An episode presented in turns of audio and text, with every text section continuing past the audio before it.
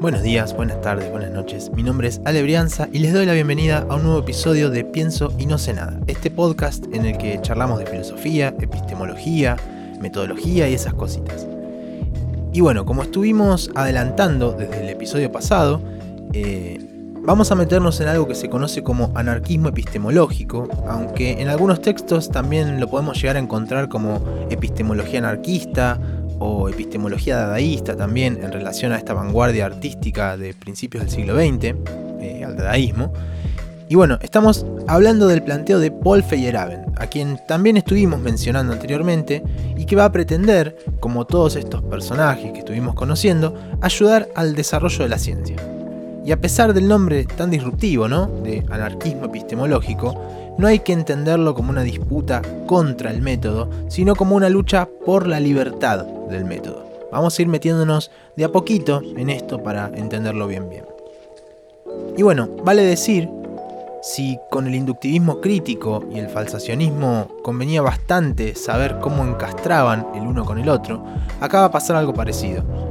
En principio con los planteos de Lácatos, porque Feyerabend y Lácatos eran muy amigos y discutían recurrentemente mediante cartas, que están publicadas y bueno, con libros también, eh, pero así todo, Feyerabend va a ser una crítica tan abarcativa que nos conviene mucho tener presente todo este último tirón de temas que venimos viendo. Y un poco por eso mismo, por la crítica, pero otro poco porque vamos a ver que termina ponderando positivamente algunas estrategias de cada forma de entender a la ciencia. Eh, y ahora vamos a meternos de lleno para entender por dónde es que integra estos contenidos y por dónde le entra la cosa. Pero entonces, bueno, sin irme por las ramas y como solemos decir, sea por donde sea que estén escuchando, si YouTube, Spotify o cualquiera de las plataformas de podcast, primero que no se olviden de suscribirse al canal, de dar follow y darle a la campanita para que les lleguen los episodios nuevos, y después que si navegan un poquito el canal van a encontrarse con todos estos episodios y como ya saben, lo recomendable es ir escuchándolos de manera secuenciada para entender la lógica con la que están armados. También tienen cierta división los temas, ¿no? Que bueno, siempre está quien está repasando por un examen, cerrando alguna entrega, y entonces eh, se mete en algún episodio en particular por el título, y está bien, obviamente. Eh, de hecho, me alegra un montón que les sirva como resumen integrador, pero bueno, en serio, recomendamos siempre hacer el recorrido completo para tener, como me gusta decir, la foto, la foto completa. Eh, tema textos. Tenemos un contexto bastante rico porque hay algunas cositas en el pensamiento de Feyerabend que se desprenden de distintos lados eh, y que bueno, no podemos dejar de mencionar. Primero, del propio Feyerabend, el texto La ciencia en una sociedad libre, que es un texto de 1978, y después un ensayo que es del 75 que se llama Cómo defender a la sociedad de la ciencia. Pero después, paralelamente, vamos a tocar eh, algunas cositas de un texto de John Stuart Mill del año 1969 que se llama Sobre la libertad y que lo tomamos porque mucho de lo que plantea Feyerabend, sobre todo el último Feyerabend, eh, es en relación al concepto de sociedad libre que plantea Mill. Ahora vamos a verlo, vamos a verlo en detalle también. Y después, bueno, los textos que usamos también en el episodio pasado, que eran Lácatos y Feyerabend, La ciencia entre método y anarquía, de Beatrice Colina, eh, que esta vez vamos a usar la segunda mitad del libro, es decir, lo que nos quedaba. Y el otro es La dimensión valorativa de las ciencias, de Ricardo Gómez, que le dedica el capítulo 5 a Feyerabend y de una forma muy sintética, muy concentrada. Me encanta el punteíto que tiene este texto, la forma de organizar los temas. Pero bueno, para arrancar también contextualizando un poco históricamente a Paul Feyerabend, podemos decir que al ser contemporáneos con Lácatos y bueno, además de muy buenos amigos, como ya estuvimos diciendo, compartieron algunas situaciones. Sobre todo el hecho de verse envueltos de pronto por lo que la Segunda Guerra Mundial significó para una Europa dividida.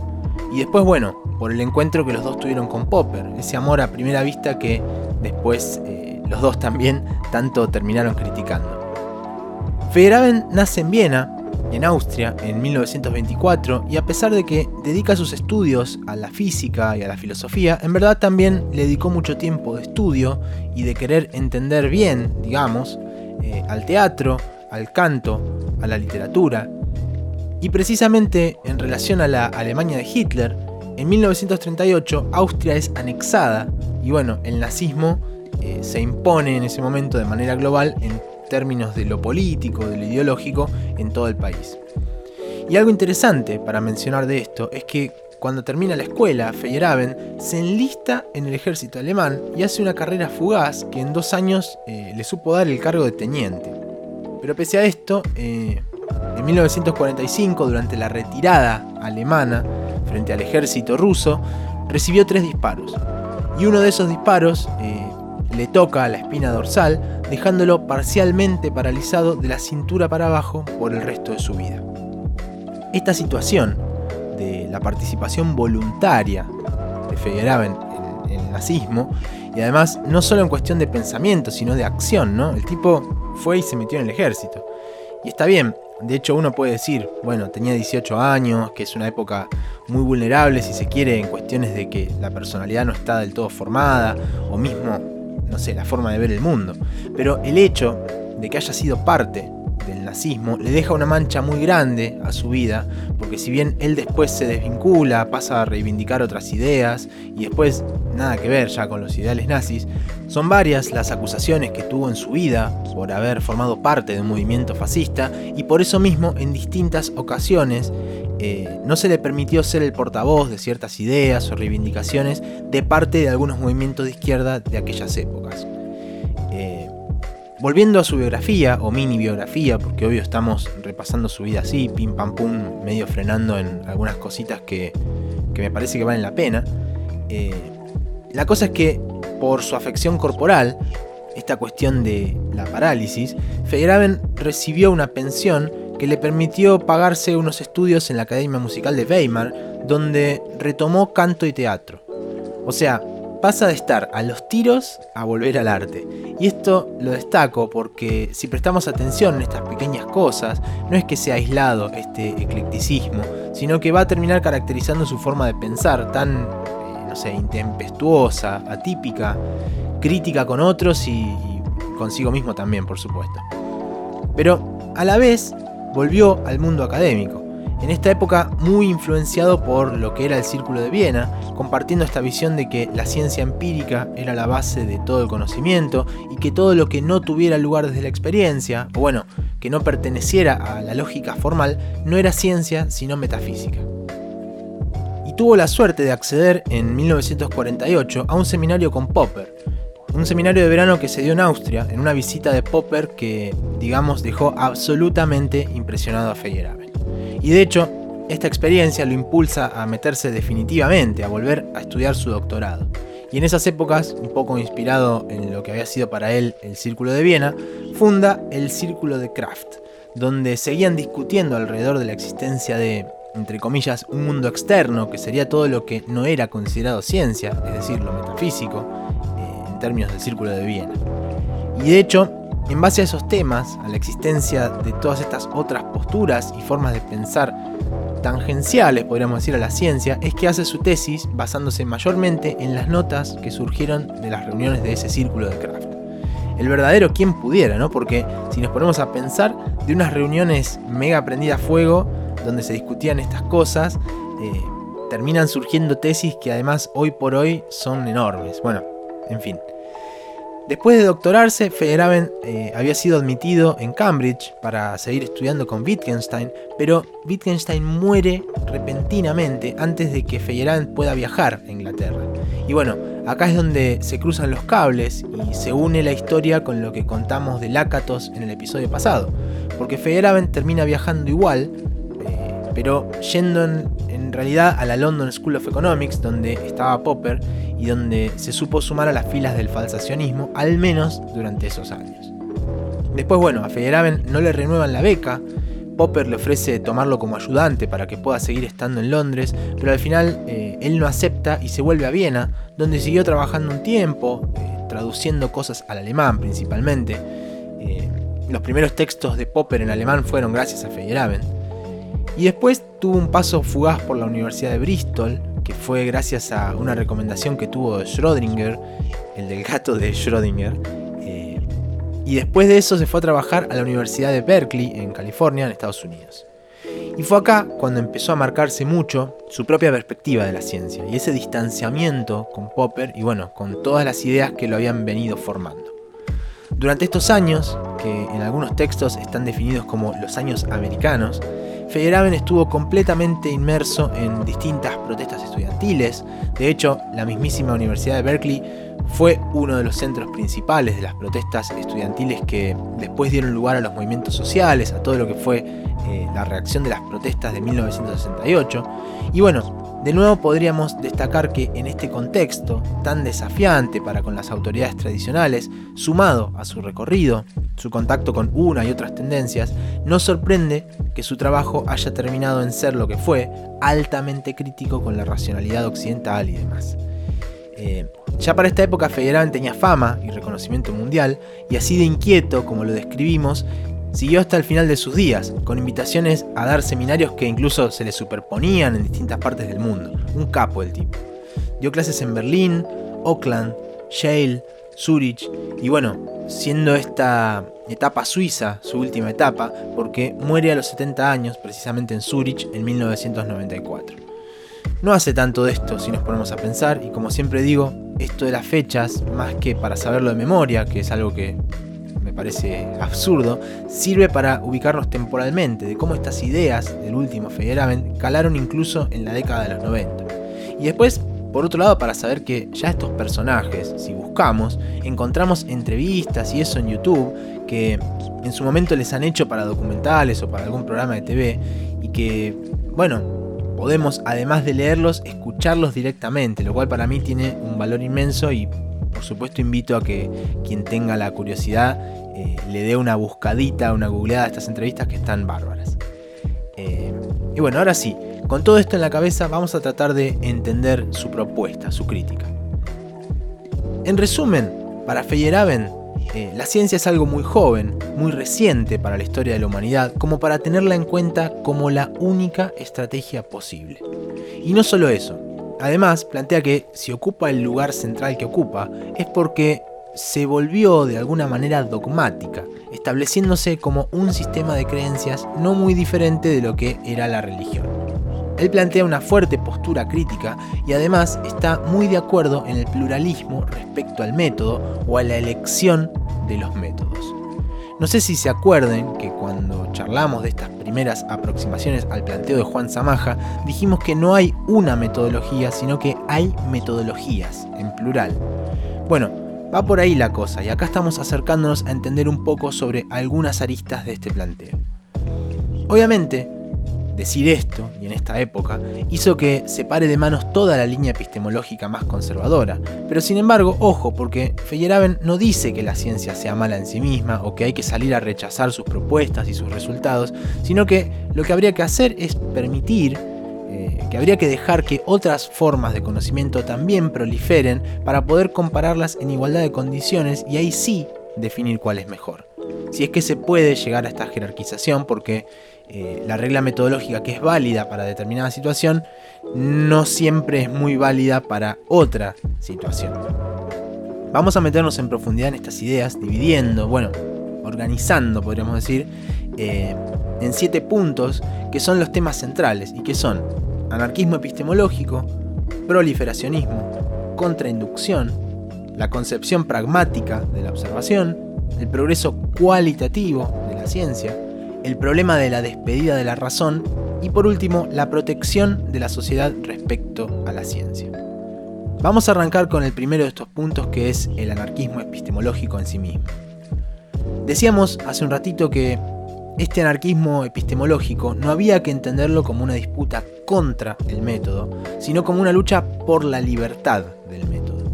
Y es que ese es el punto precisamente, porque Feyerabend entiende a la historia de la ciencia como un contraste constante entre la actitud autoritaria de las tradiciones conservadoras que en cada periodo histórico van definiendo la metodología que es válida.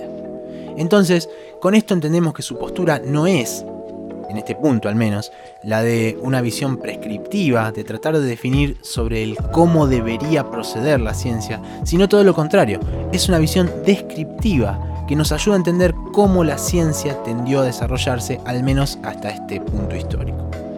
Y a pesar de parecer que esto rompe con todo lo que se había planteado hasta el momento, siempre es interesante ver cómo hay genes o elementos de quienes lo influenciaron.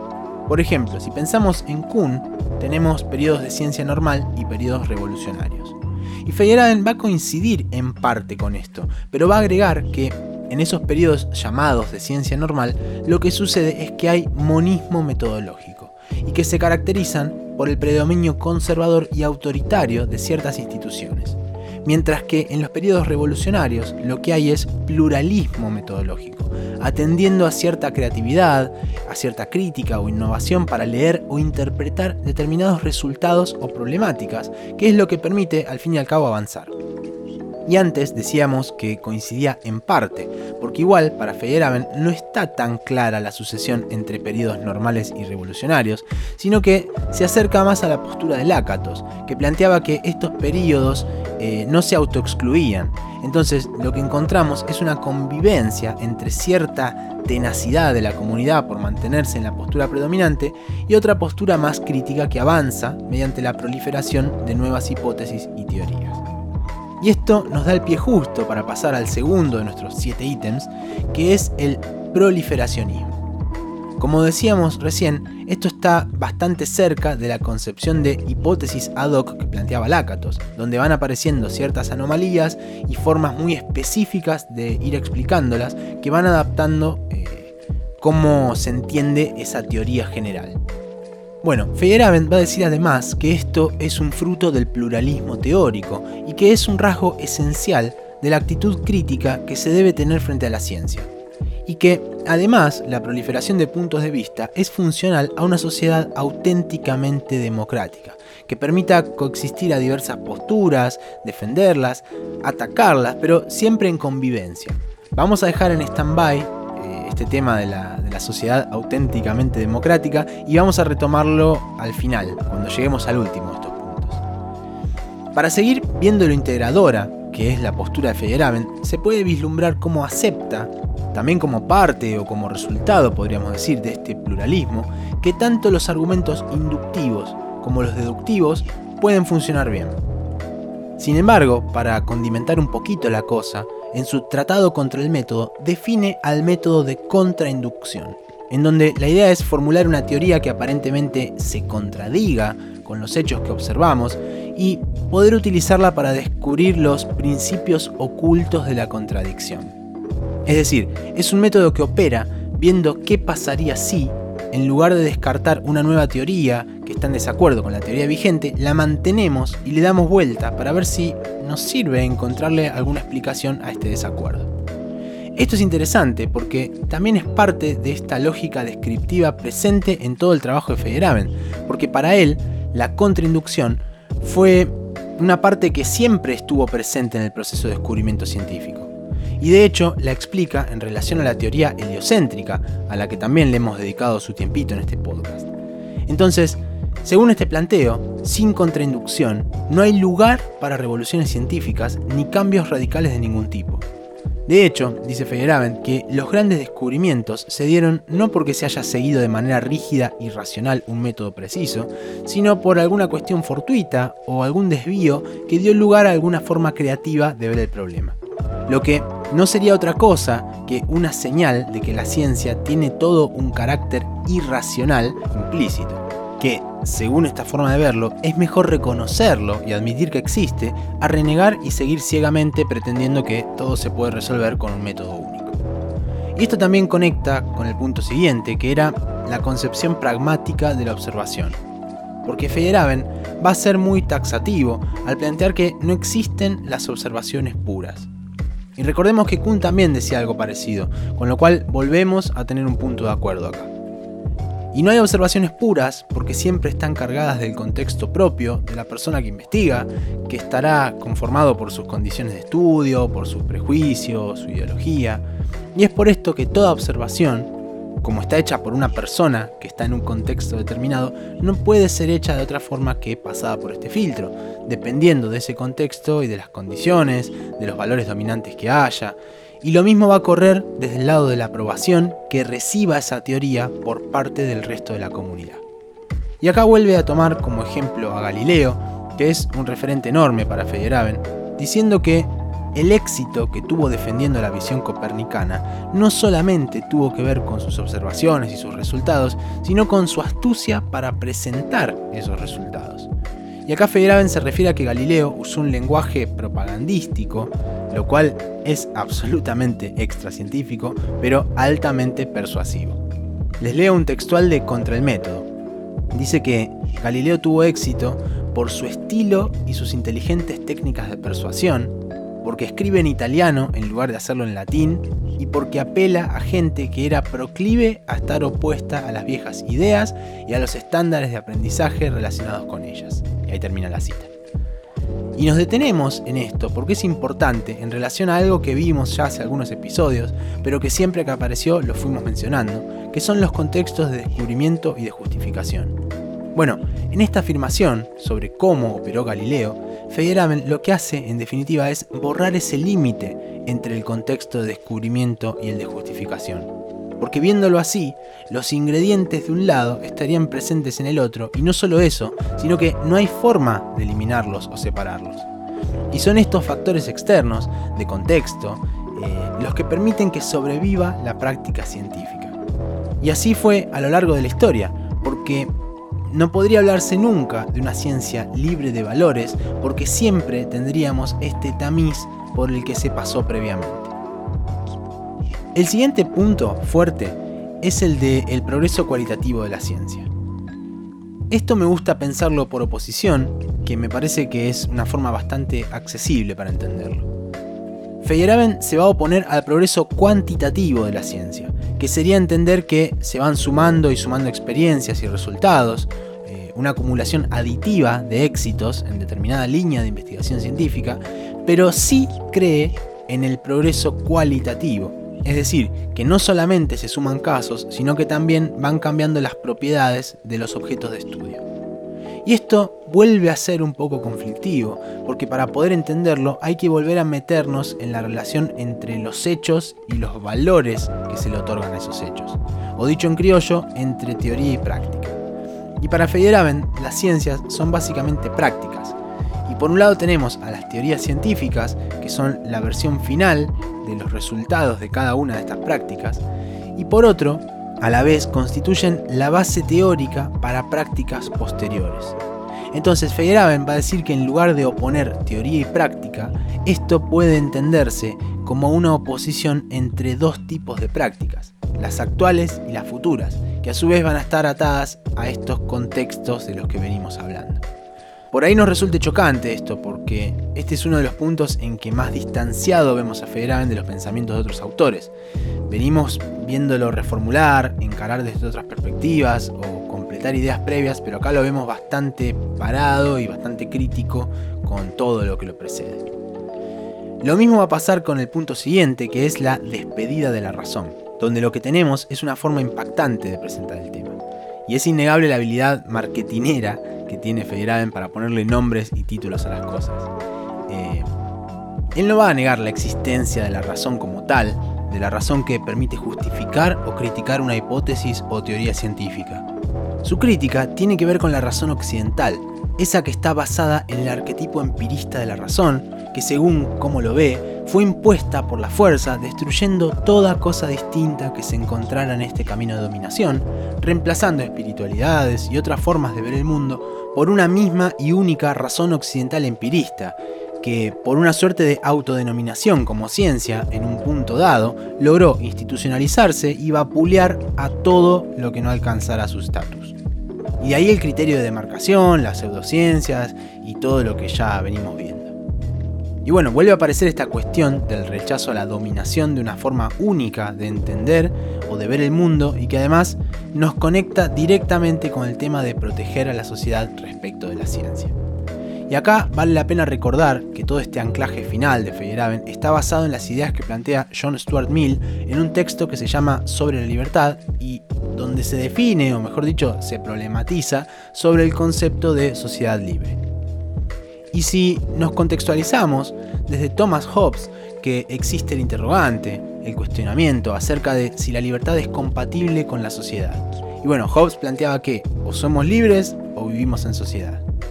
Ahora, Mill, en este texto, compatibiliza ese supuesto dilema de vivir libres o vivir en sociedad, planteando que hay dos ámbitos de la vida humana. Tenemos por un lado al ámbito público, un componente social, digamos, donde no podemos ser totalmente libres porque el Estado establece normas, leyes, códigos penales, civiles y demás. Y por otro lado, al ámbito privado, donde sí podemos elegir nuestras creencias, religiones, eh, cuestiones de intimidad propias o con quien las queramos compartir. Y en ese ámbito, para Mill, la libertad es total. Entonces, esa incompatibilidad de la que hablaba Hobbes se ve superada con esta idea de Mill, entendiendo que hay momentos en donde somos más libres y otros donde no tanto, porque sí tenemos que respetar ciertas normas o leyes que son propias de la sociedad de la que formamos parte. Además, eh, Mill no va a hablar de una libertad, sino de libertades en plural. Libertad de credo, de expresión, de circulación, etc. Entonces así la cosa es más manejable. En esta concepción, el Estado debería estar presente en la cosa pública y no en la privada, salvo siempre y cuando que una actividad privada eh, no afecte a una tercera parte, como por ejemplo, no sé, un caso de violencia doméstica o violencia de género, que sí, es algo que pasa en el seno de lo privado, pero afecta a una otra parte que se ve con las libertades cercenadas o limitadas al ser la víctima de este acto de violencia. Ahora, el Estado, y acá Mill no hace distinción de colores políticos o preferencias partidarias, eh, Mill va a decir que el Estado, naturalmente, va a tratar de inmiscuirse y controlar lo más posible lo que sucede en los ámbitos privados para asegurar su poder, su control sobre la sociedad. Y como contraparte, el hecho de que esto suceda obliga a que los ciudadanos estén con los ojos bien abiertos y que controlen fuertemente al Estado. Bueno, para que estas cosas eh, no pasen ni se vaya de las manos la autoridad que, que el Estado ejerce, ¿no? Y es interesante porque, por más que estas ideas vengan del siglo XIX, esta distinción entre lo público y lo privado tiene un eco que vemos hoy resonar con lo que sucede en las redes sociales, por ejemplo, donde lo que uno expresa por ahí es una opinión privada, pero la hace en un ámbito público, que es el espacio que uno tiene en determinada red social. Y esto con un nivel de exposición altísima. Entonces, bueno, estas situaciones donde hay grises, donde se requiere de alguien que modere discusiones, eh, donde aceptamos ciertos términos y condiciones para, para poder formar parte de una red social y donde necesitamos de alguien que pueda oficiar cierto arbitraje sobre las cosas que se dicen, que se publican y demás, en general suele ser terreno fértil para perder estas libertades que postula Mill. Y dado este pantallazo sobre Mill y las ideas de la libertad, podemos entonces volver a Feyerabend y al tema de por qué habla de proteger a la sociedad respecto de la ciencia que no es otra cosa que la conclusión de seguir la lógica de este punto a punto que fuimos mencionando de su pensamiento. Federaven va a postular que en una sociedad realmente libre, libre en los mismos términos de Mill, las diferentes tradiciones deberían tener los mismos derechos y las mismas oportunidades de volverse exitosas. Y al mismo tiempo, los ciudadanos deberían tener las herramientas y los recursos mecanismos para poder evaluar los efectos de las instituciones, para poder controlarlas y en últimas decidir si la ciencia es el mejor camino para resolver tal o cual problema o si se prefiere otra dinámica u otra forma de solucionar. Y como venimos diciendo, como cuando recién hablábamos de la razón occidental, ¿no? que se impuso repetidas veces por la fuerza dentro de la misma tradición occidental, etiquetando de no científicas o equivocadas o erróneas a otras prácticas que eran propias de la sociedad o de algunas personas al menos o de algunos credos, pero que por esta etiqueta terminaban siendo restringidas y en muchos casos también terminaron extintas. Y bueno, el hecho de que la ciencia en los sistemas que plantean nuestras sociedades occidentales modernas cuente con un aparato de financiamiento con el que las otras disciplinas puestas en duda no cuentan, más la aceptación institucional, más el respeto a las autoridades que forman parte y demás, hacen que por supuesto hoy por hoy la ciencia esté muy por encima de cualquier otra manifestación posible o cualquier sistema de argumentos que le intente dar respuesta a los problemas de la vida. Y dadas así las cosas, Feraden plantea que la única manera en la que un ciudadano puede desafiar a la ciencia es volviéndose científico o valerse de un comité de expertos que trabajen para él. Y bueno, esto entraría en contradicción con un modelo de sociedad que sobre todas las cosas se jacta de definirse como libre y democrática, ¿no? Eh, Es muy polémico todo este planteo por el mismísimo hecho de que coincidir al 100% con Federaven sería admitir que la democracia tal como la conocemos es una mentira, al menos en el plano de las libertades que se supone que deberíamos tener para decidir por qué medios solucionamos nuestros problemas como sociedad. Pero, como comentario, y ya sí yendo un poco más allá de Federaven, como para no quedarnos con esto como última idea, lo que podríamos preguntarnos es si realmente lo que plantea Mill que no nos olvidemos que es la base del planteo de Federaven, es efectivamente la mejor sociedad posible. Hay algunas posturas, incluidas la de Ricardo Gómez, que es autor de uno de los textos que estamos usando para andamiar este episodio, que plantean que muchas veces los planteos epistemológicos de este estilo son buenos y sanos por su espíritu crítico, pero que esa sutileza epistemológica no acompaña un desarrollo similar o un desarrollo a la par en el plano económico y político, y que por eso mismo se vuelven utópicas o impracticables, al punto de que no pueda siquiera darse un primer paso en la dirección que plantean como ideal. Y bien, de alguna manera, llegar a este punto es una especie de moño a toda esta camada de pensadores más actuales que le dan una vuelta de rosca a los problemas del inductivismo, del falsacionismo que veníamos arrastrando del siglo pasado. Igual, ojo que decimos vuelta de rosca, si nunca vamos a decir que alguien le puso solución a estos problemas, porque, como habrán visto, mientras más en profundidad nos metemos a conocer el asunto, con más dudas nos quedamos. Y creo que es lo más sano y lo más positivo. Al fin y al cabo son posturas que podemos tomar o dejar para darle contexto a ciertos proyectos de investigación o bueno, para ponernos a trabajar sobre ciertos problemas que nos requieran tal o cual enfoque. Lo que no podemos es renegar de la historia y hacer de cuenta que no existieron o negarlos por completo. Eso hoy más que nunca nos queda súper claro con esta postura del todo vale de Feyerabend, que también es, eh, es otra frase bien marketinera y fácil de recordar, pero que no es una carta blanca al 100% para hacer cualquier cosa, sino que es más bien una invitación a no descartar nada antes de conocer eh, a qué nos estamos enfrentando. Y bueno, eh, les agradezco como siempre por llegar hasta acá, por la paciencia, por el interés, por la compañía. Eh, si están en Spotify pueden darle follow y lo mismo si están escuchando en YouTube pueden suscribirse, darle a la campanita para que les vaya llegando la notificación a medida que, que van apareciendo los nuevos episodios. Y si no, también saben que por Twitter siempre actualizo y aviso y ahí me encuentran como arroba alebrianza. Pueden escribir con sus comentarios, con dudas, mensajitos y demás, que leo todo y de hecho son cosas que vienen bien para medir la temperatura de los temas, así que súper bienvenida a toda interacción. Y vuelvo a mencionar esto de que si estos episodios les vienen bien para sus clases, encuentros o lo que fuera, todo está a su disposición. Y que nada me pone más contento que el hecho de que estos materiales que se van produciendo roten y lleguen a la gente que le hace falta. Soy Alebrianza, gracias nuevamente por acompañarme en esto que se llama Pienso y no sé nada. Hasta la próxima.